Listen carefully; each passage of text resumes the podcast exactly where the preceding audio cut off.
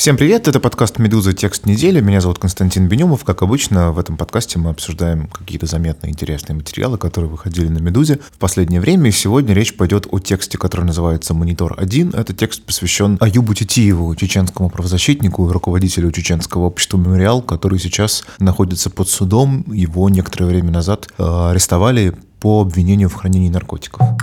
Этот текст один из, наверное, лучших, который я читал за последнее время, и, возможно, вообще один из э, лучших русскоязычных текстов журналистских, которые я могу вспомнить.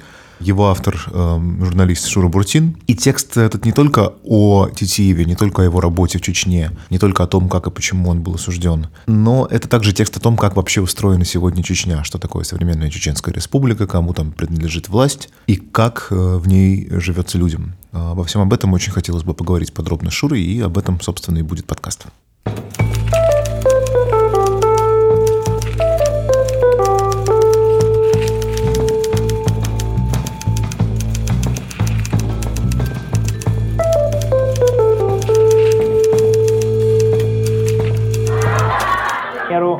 Эксгумацию тела. Чем хуже в нашей республике, тем лучше, говорят о некоторых из своих коллег чеченские правозащитники. Они не являются борцами за правду, тем более их не интересуют права и свобода людей. Их задача собрать негативную информацию. Ведь только так можно получить средства на мнимую борьбу со злом, но прежде необходимо найти врага. Шура, привет. Давай начнем с такого вопроса. Я, наверное, самое интересное, что для меня было, когда я читал текст, кстати, всем советую, кто еще не читал, обязательно почитайте, это то, что к нему складывается какое-то очень доступное и понятное впечатление о том, что такое вообще Чеченская республика сегодня, как она живет, кто ее управляет и как там живется людям. Вот расскажи немного об этом. Ты сейчас для этого материала снова туда ездил, правильно? Ну, давненько уже ездил, но я материал делал очень долго. Э, я там был в мае. Ну да, ездил. Ты пишешь, что когда вообще любой, да, любой журналистский текст о Чечне, он неминуемо сталкивается с некоторыми сложностями. Да? Нельзя писать одновременно о роскошных фонтанах Нового Грозного и не писать о том, как вообще живет общество. Ну, ну да, как кажется, Чечня – это какая-то такая вещь в себе, про которую очень сложно, э, даже приехав на какое-то вменяемое там время, на неделю, например, э, и перед этим я много читал, и э, ну вообще давно как бы слежу за, за жизнью там, и друзей у меня там некоторое количество есть, но тем не менее все время боишься ошибиться, то есть как бы и все время шатает то в одну, то в другую сторону. Потому что и кошмар там все время происходит, и жизнь нормальная при этом. Да? Ну, вот. Я думаю, что такое же чувство примерно испытывают иностранцы, когда они э, пишут о России. Иностранным журналистам всегда есть искушение впасть в, в такую демшизу и просто перечислять ужасы. Да? А с другой стороны, ну, как бы человек, который там, э, корреспондент, который здесь живет, он постепенно вырастает в эту жизнь и понимает, что, ну, это нормальная жизнь просто, да, там. Э. Ну, вот тут такая же, такая же дилемма все время, и не знаешь, как правильно выстроить. Ну, то есть, по твоим ощущениям, как бы обе реальности есть. И действительно, вся, не только Грозная, но и вся страна как-то отстраивается и как-то начинает жить какой-то более нормальной и правильной жизнью, что, наверное, по-своему хорошо, но при этом вот вся эта история про похищение, террор, э, я имею в виду террор, скорее фигуральный, да, я имею в виду то, то положение, на котором общество живет. Это все тоже, это как бы вторая сторона действительности, но об этом тоже надо, это тоже надо понимать. Я бы не называл это фигуральным террором. Это террор совершенно реальный, то есть люди живут в страхе. Понятно, что все мы так или иначе боимся репрессивной машины государственной, но в Чечне это совершенно другой порядок просто. Да? То есть мы ее боимся, э, но при этом у нас есть какие-то сферы, в которых мы чувствуем себя свободно и комфортно, знаем, что туда она, скорее всего, не полезет, если мы не будем нарушать ее правила. То есть это что здесь, что в Чечне, но вот как бы эти границы, они совсем в другом месте поставлены. Есть хорошая книжка Джона Литла, знаменитого писателя, который э, ездил в Чечню лет 8 назад, написал э, очень хороший репортаж большой. И там он говорит, что это, прости, Чечня день третий, да, имеется в виду? Чечня год третий, да. Год третий, да. Вот. И там он, э, как функционирует кадыровская власть, он э, очень подробно и живо, и как-то объективно, ну, и одновременно и субъективно, и, и реально объективно взвешенно как-то вот он на, на это смотрит. У него есть фраза, что там кто-то, ну, там тоже вот эти все ужасы-ужасы, но при этом все работает. То есть э, он говорит, что Рамзан, кто-то ему сказал, говорит про, про Кадырова, что Рамзан очень силен, и он умеет заставить людей работать. Понятно, что, ну, скажем, Масхадов был, э, кажется, чрезвычайно достойный человек, э, но при этом э, политик слабый. ну вот он, он не был э, сильным человеком, как бы, да, он никого заставить не мог. И всегда встает вопрос, ну так это так по истории все время это дилемма, что, что хуже, ужасный человек или слабый политик. Не всегда можно ответить на, на этот вопрос э, однозначно. Имеете ли вы отношение? Глава Чечни эмоционально пояснил, что ради свободы и благополучия своего народа и родины он готов даже сидеть в тюрьме. Но при этом понятно, что чего у Рамзана не отнять, так это энергии. Человек э, реально фантастической, бешеной энергии. И Магомед Даудов, его этот, зам такой же. При этом понятно, что просто вот методы, которые, которыми они действуют, это ну вот совершенно сталинские методы, такой 37-й. Вот так рассказывает про атмосферу в Чечне сотрудница Human Rights Watch, одна из героинь текста Татьяна Лакшина. А потом приходит к знакомому домой, а у него дома висит в гостиной портрет Кадырова. Ты этого человека знаешь много лет. Его отношение к Рамзану Ахматовичу тебе тоже хорошо известно. Ты так смотришь на этот портрет Кадырова, даже не спрашиваешь, он сам говорит. Ну, говорит, знаешь, у меня семья, там дети, вот, ну вот, если что придут, так все же на стеночке. У нас еще есть бесплатный институт, это народ. Меня поразила, честно говоря, фраза. Я поскольку никогда не был в Чечне, и у меня даже знакомых оттуда особенно нет, меня поразила в твоем тексте фраза, из которой следует, что похищать людей продолжают, но, но сейчас похищений гораздо меньше, и вообще прямого насилия, хотя оно есть, его сейчас гораздо меньше, чем во время чеченских войн, но каким-то образом непостижимым для меня лично, тогда общество было открытие, и страха в обществе было меньше.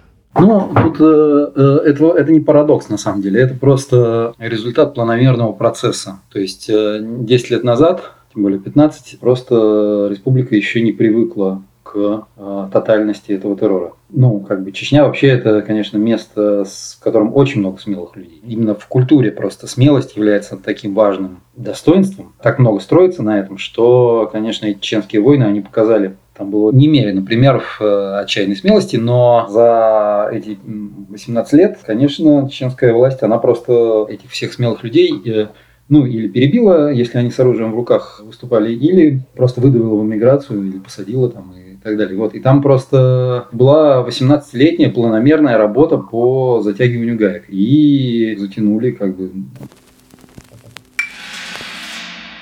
а, Рамазан Джалаладдинов из Кинхов.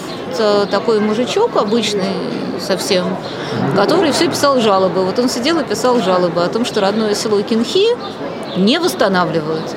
Вот Кадыров говорит, что всюду, значит, реконструкция, вот столько-то денег, Шаруйский район, якобы, значит, потрачено, а у нас тут вообще, извини за выражение, конь не валялся.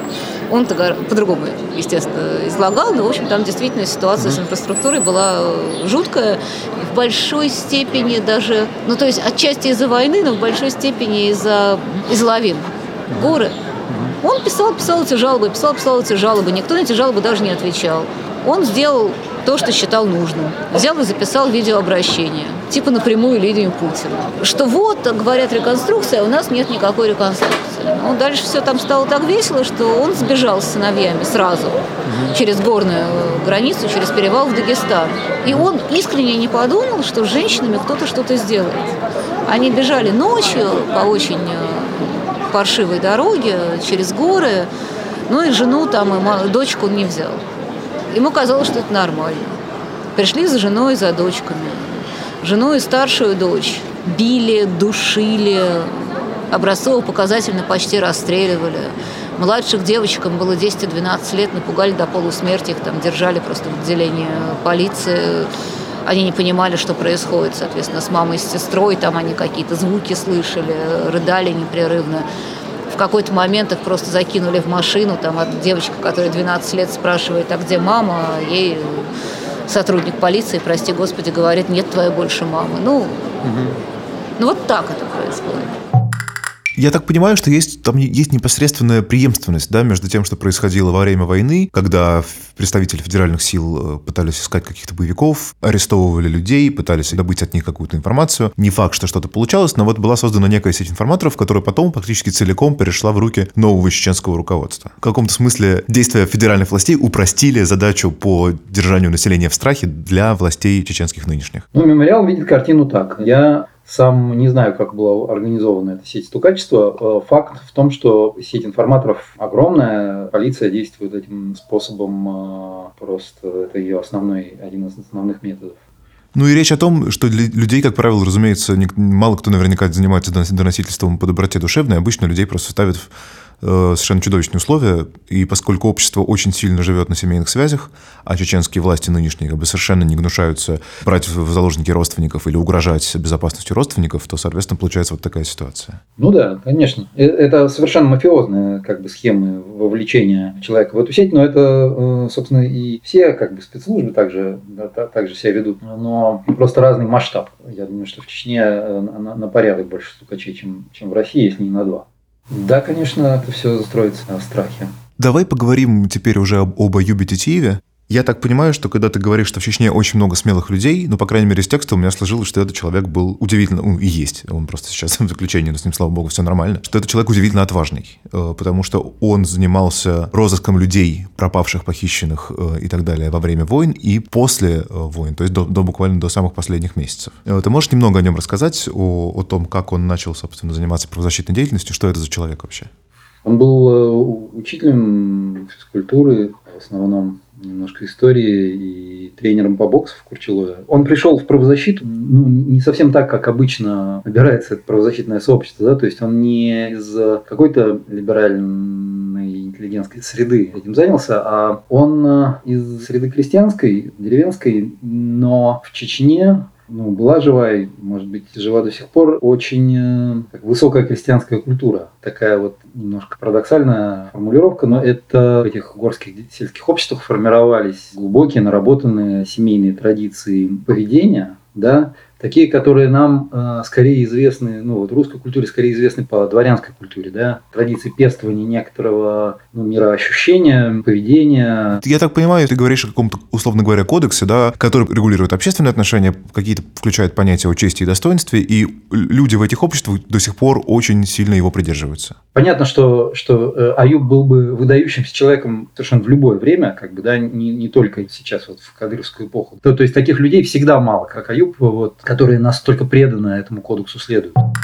Я что-то его так в шутку спрашиваю, ему год, наверное, не знаю, 11 был уже, возможно, что что-то, Аюб, ты совсем поселился в спортзале уже, вот как каждый день, что ли, ходишь? Он говорит, ну да, говорит, так всерьез мне добавляет.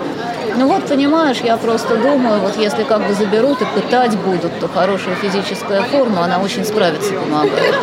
И он это говорил, знаешь, без тени иронии, без тени как бы поиска сочувствия какой-то, не было к себе жалости, такая была констатация факта.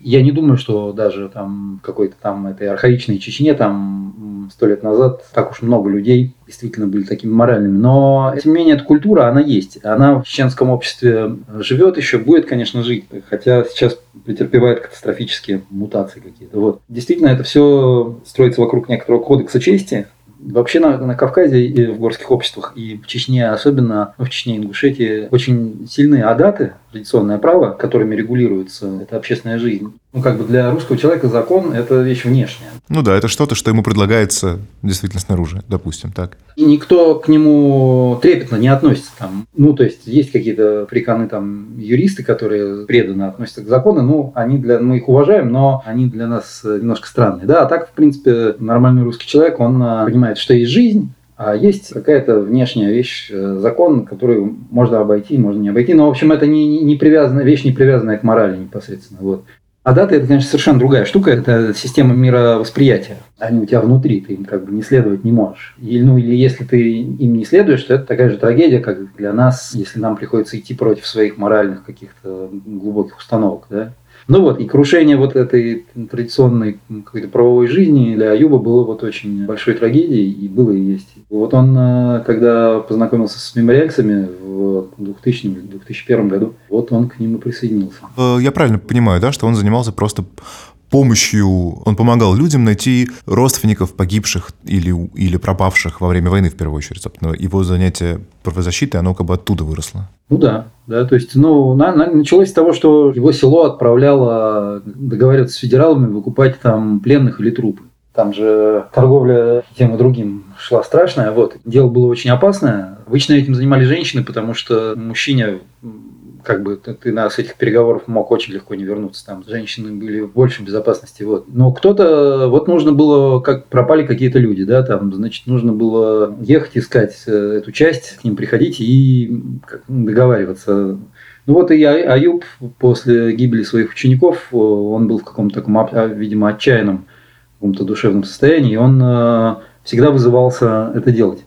Постепенно просто стал таким, ну, как бы человеком, к которому люди идут да, потому что знают, что он за эти дела берется. Скажи, пожалуйста, я ведь, ну, не, секрет, наверное, ни для кого, что работа правозащитников э, в Чечне – это одна, одна из, наверное, самых опасных профессий в России. Очень много людей там пострадало, и многие погибли. При этом Титиев очень плотно с ним сотрудничал, он был фактически главным источником информации о похищениях и убийствах, которые происходят в Чечне.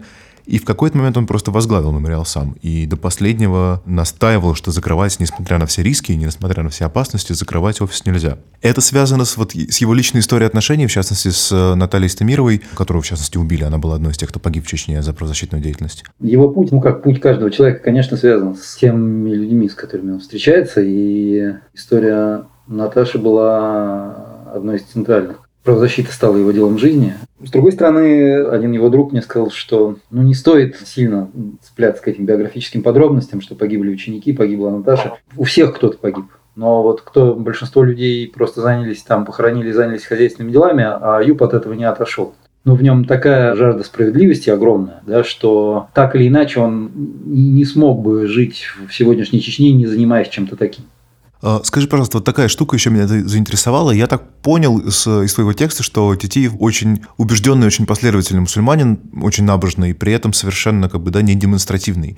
И, видимо, один из его, одна из его как бы, претензий к современному чеченскому обществу, она наверняка еще заключалась, вот, собственно, в попытке властей экспроприировать ислам, да, что вот эти там золотые минареты, которые отстраиваются в Грозном, они как бы не имеют отношения к тому представлению об исламе, которое для него было характерно. Думаю, да. Я не, с ним про это не говорил, не беру берусь, э, не берусь судить, но думаю, что это примерно штука, как у нас, как бы с православием, да, то есть среди нас есть верующие люди, которым как бы вот эти золотые маковки все, да, там ничего кроме раздражения не вызывают, да, ну, ну вот, то есть, э, конечно, он очень верующий человек э, с детства, там, из очень религиозной семьи. Ну, там просто много у тебя моментов, как то, что меня зацепило, конечно, это то, что люди, которые его знают, да, они говорят, что к русским он относился толерантно, а другим чеченцам он запрещал выпивать, запрещал курить, и страшно вообще вот ревностно следил, чтобы люди соответствовали каким-то представлениям, с его точки зрения, очевидно, важным. Ну да, да. Ну, то есть он идеально сдержанный, то есть он, конечно, никогда никому да, э, ну, кроме разве что там, не знаю, детей, там, своих учеников, там, он не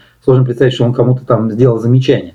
Но, да, его отношение к алкоголю и курению известно, там, ну, про наркотики вообще речи нет, но даже и к этому, да, с ним было тяжеловато. Для него наркоман – это такое было самое страшное ругательство буквально. И когда там он, в частности, а, говорил о каких-то особенно заморавших себя силовиках чеченских, то он так шепотом сквозь зубы, что вот этот вот он наркоман. Вот, вот, вот он наркоман. То есть значит, что он совсем последний, просто я это да, вне, вне контекста.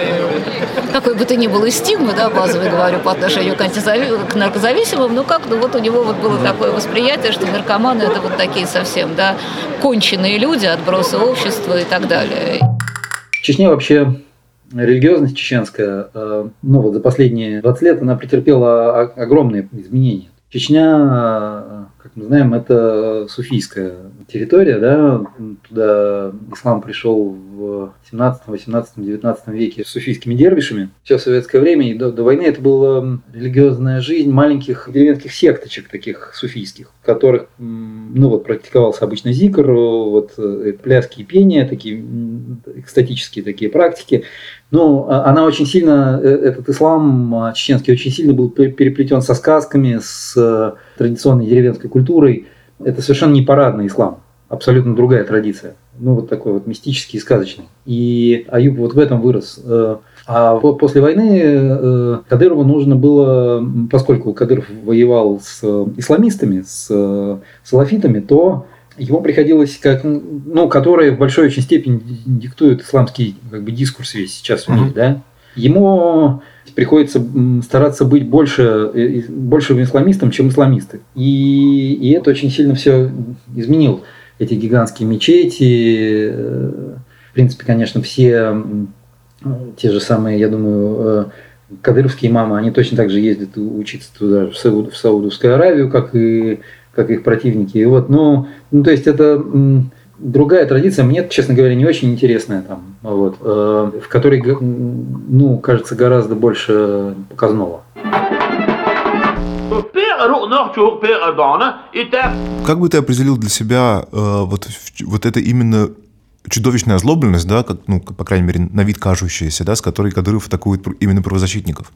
Там же было много в последнее время заявлений, в частности, что вот, дескать, на территории Чечни им вообще больше, их вообще больше не будут пускать и так далее. Это часть чего? То есть понятно, что это, очевидно, какие-то политические дела, но вот что именно вызывает такое ожесточение? Да не знаю, мне кажется, там просто все. Ну, Кадыров это такой э, князек там, э, да, хитрый, жестокий, как классический э, совершенно образец такого сатрапа. Он привык к тому, что всем беспрекословно подчиняются. Ну, ну да, а, а те, дескать, значит, там чего-то такое делают, что ему не нравится. То есть просто в этом, ну, это, в общем, звучит Вся его личная эволюция, она, она про, про то, что он как бы из, из какого-то пацана там вдруг превратился в царя, да? Ну, путем, не, ну, как бы не вдруг, а он добился этого огромными усилиями, кровавой борьбой, э, так или иначе, вот для него это самое важное, что он, э, что он беспрекословный властитель. Он же себя падишахом называет, да, он, ну, же не, не... И, и это же не просто поза. Я так понимаю, что действительно как бы в рамках э, Чеченской Республики у него совершенно безграничная власть, власть и э, так, так называемое слово Рамзана – это, в общем, гораздо более серьезная штука, чем, например, федеральные законы России, которые там должны действовать, по идее. Да, примерно в сто раз более серьезная штука.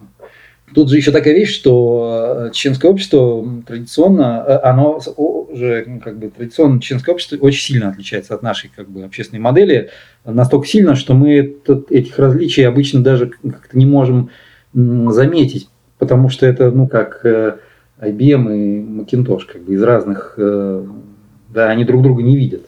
Вот. Его структура традиционная совсем другая. То есть а, а, это общество эгалитарное, да, традиционно. Там никогда в Чечне э, давным-давно не было князей. Это родовая клановая структура, в которой, где все кланы э, равны. Да, и где порядок поддерживается за счет, э, ну, в частности, за счет угроз кровной мести. Да, то есть за счет того, что у, у, каждого, у каждого клана как, гарантом, гарантом а, правосудия, гарантом порядка являются, являются все. Как бы, да, не государство, а все в рамках своих э, родов. Каждый обязан в случае нарушения э, адата, каждый обязан реагировать каждый род. Он не может это не делать, потому что это иначе его статус э, сразу упадет. Ну, это немыслимо, как бы, да, он обязан реагировать. Это было эгалитарное общество, в которое не знало, что такое власть. Э, была, потом была царская власть, э, ну, сначала власть Шамиля, Шамиля, имама, потом царская власть, потом советская. И все это были очень внешние вещи, которые на общественную структуру мало влияли. Это была чужая власть. Да? А, вот. Кадыров – это первый опыт в чеченской истории собственной чеченской власти. Но Магомед Даудов, например, говорит, что э, он умный человек, и он говорит, что это абсолютно сознательная программа у них. Они говорят, что нам, нам чеченцам нужна власть. Вот мы, мы всегда вот э, все такие независимые, кто в лес, кто по дрова. А, а вот сейчас мы установим здесь, нам, нам нужна монархия. Они совершенно, они абсолютно топят за эту монархию абсолютно сознательно. Как бы это не, не случайность. Вот. Вот, поэтому он себя, когда он себя называет подчахом, да, правитель, это для него, ну вот, вот он считает так, что так нужно. Вот. И да, его власть абсолютно безгранична. Чуть-чуть еще хочется спросить про то, как это соотносится, собственно, с э, российским суверенитетом. И в частности, наверное, тоже еще э, как вот одна, одна из тех вещей, которые очень меня поразили в твоем тексте, это то, что говоря об убийстве Натальи Истамировой, собственно, ты это пишешь, что, дескать, что когда Кадыров узнал, что она чеченка, вот тогда ей реально стало гораздо опаснее там работать, потому что он считает э, себя, видимо, вправе распоряжаться судьбой всех чеченцев, но при этом э, э, санкции, санкции например, убивать русских, как ты пишешь, у него нет. Можешь немножко об, это, об этом рассказать? Это, это правда действительно вот ощущение, что судьба каждого жителя его республики, он ее хозяин, и действительно есть какая-то необходимость считаться с какими-то там соображениями Москвы по поводу того, что русских не трогать. Это, это очень странно звучит просто. Ну да, хотя мы знаем, что, что у нас там рядом с Кремлем это правило было нарушено, да, э, чрезвычайно смело. Но в целом, да, по крайней мере, безусловно, есть негласный, но да, абсолютно определенный договор, что Кадыров может делать, делать с чеченцами что угодно. Его задача это чтобы всех, кто с оружием в руках выступает против власти, все были убиты, все, кто что-то там вякает, пускай уезжают, э, ну или садятся, или уезжают. И э, там 300 тысяч, кажется, по миграции, да, чеченцев, чуть не четверть населения. Пятая часть, наверное, миграции. Ну да, и чтобы при этом строительство велось, да, чтобы, чтобы был порядок. Вот, вот это все, что от него требуется, а какими средствами он это, этого добьется, это абсолютно его дело. Вот договор такой, я уверен. Окей, и, э, и, наверное, последний совсем тематический, назовем его так, блок. Есть, разумеется, еще один очень известный твой текст из, из недавних о Юрии Дмитриеве. И мне кажется, что, ну, как бы, с одной стороны, сравнивать понятно, что, наверное, не очень хочется, с другой стороны, ну, тут есть какие-то очевидные какие-то вещи между делом Дмитриева и делом Детиева. Я бы хотел, чтобы ты как-то это прокомментировал, потому что похоже, да, что и там, и там, и в Чечне и, скажем так, в остальной России есть вот такая тенденция, да, потому что э, Дмитриев, я просто расскажу, да, это человек, который занимался поиском Э, захоронений репрессированных расстрелянных на севере, в Карелии в частности. И его осудили сперва по делу о детской порнографии, сейчас его э, потом оправдали, сейчас его судят повторно уже по статье о насильственных действиях сексуального характера. Для тех, для людей, которые знают Дмитриева, эти обвинения совершенно абсурдны, так и для тех, кто знает Титиева, обвинения в наркотиках в его адрес тоже совершенно абсурдны. И вот получается, да, что мы тут всю, всю дорогу говорим о том, что Чечня — это не Россия, там творятся жуткие вещи, но при этом, как бы получается, да, из того другого текста, что жуткие вещи могут твориться в России тоже. Ты об этом думал вот, вот в таком прямолинейном ключе, или это как-то просто...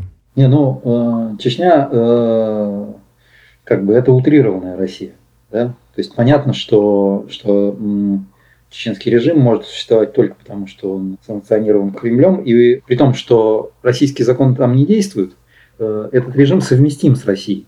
То есть европейская модель с Россией э, несовместима. Это вот тоже компьютеры и разных систем. Да? А чеченская модель с Россией совместима. Э, есть регионы, которые, которые очень близки уже к Чечне, например, Краснодарский край. Ну, то есть не уже, он всегда был близок к Чечне. То есть там тоже творится полный беспредел. Ну, просто как бы дизайн его какой-то немножко другой. С, сравнивать это э, сложно. Эти две истории, кроме того, что вот э, как бы через меня они как-то связаны и через мемориал, но ну, Дмитриев это, конечно, очень интересный кейс. Ну, вот это про память, да, там, про, про то, какие волшебные такие вещи происходят на месте событий, произошедших очень давно, как бы, да, не имеющих вроде к нам отношения. Там же сегодня арестовали директора музея в хранителя Сандармоха, по, тоже по, по детской порнографии. Да, Калтырина, действительно, буквально сегодня. Вот, ну, то есть, ну, там все, все очень бурно развивается, и, и все это вокруг, э, вокруг могил, которые там 80 лет назад э, да, случились. Такая странная вещь. Э, Титиев, ну, какая-то другая история. Ну, то есть, то, что начали судить Дмитриева, скромного следопыта какого-то из Петрозаводска, это вещь дикая и странная, да?